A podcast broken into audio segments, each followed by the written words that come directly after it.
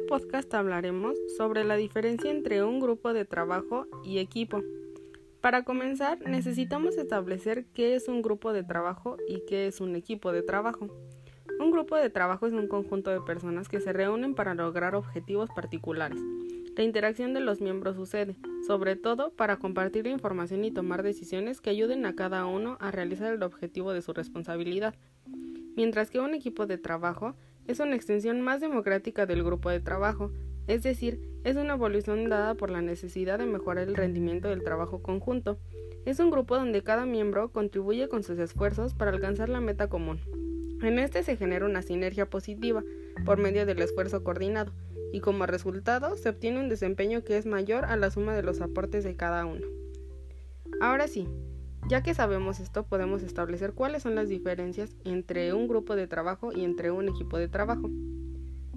Los atributos de los que hablaremos a continuación serán el liderazgo.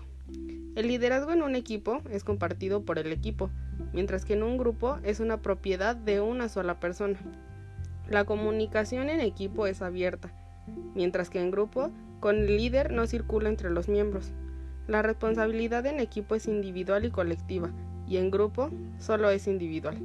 Las habilidades en equipo son utilizadas para conseguir el proyecto en su conjunto, mientras que en el grupo cada miembro las utiliza para cumplir únicamente el rol o tarea que previamente se le ha asignado.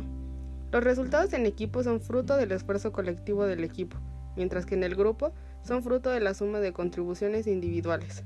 La forma de trabajo en equipo es interdependiente.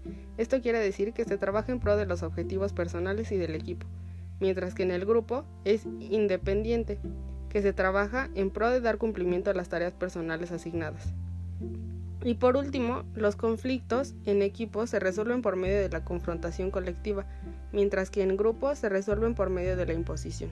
Ahora ya sabemos cuál es la definición de ambos y cuál es su diferencia.